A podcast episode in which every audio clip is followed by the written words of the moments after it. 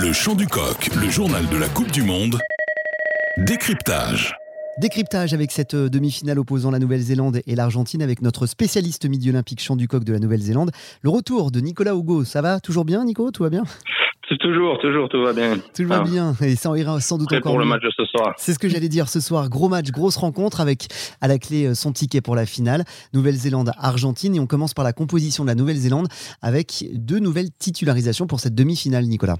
Oui, effectivement, Ian Foster, euh, ben, à la surprise générale, a effectué des changements dans son équipe qui avait battu euh, l'Irlande. Je pense qu'ils se sont euh, souvenus de, de la quête du titre en 2019 où ils avaient réalisé un très grand match en quart de finale.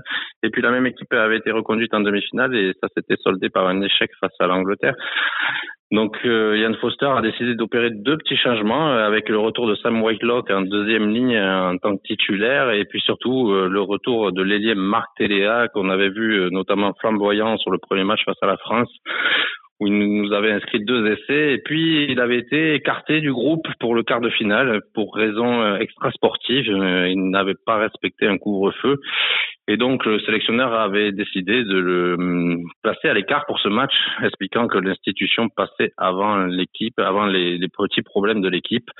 Et donc voilà, Marc avait purgé un match, on va dire, de suspension et il est de retour titulaire pour cette demi-finale. Alors ces deux garçons, qu'est-ce qu'ils vont pouvoir apporter dans ce choc face aux Pumas? Je crois qu'en deuxième ligne, c'est une volonté de, de faire tourner, euh, de préserver ses forces, puisque bon, c'est Retali qui fait les frais euh, de la titularisation de Sam Whitelock, qui est de retour comme titulaire, alors qu'on pensait que effectivement, euh, vu son âge, il était maintenant considéré comme un super remplaçant.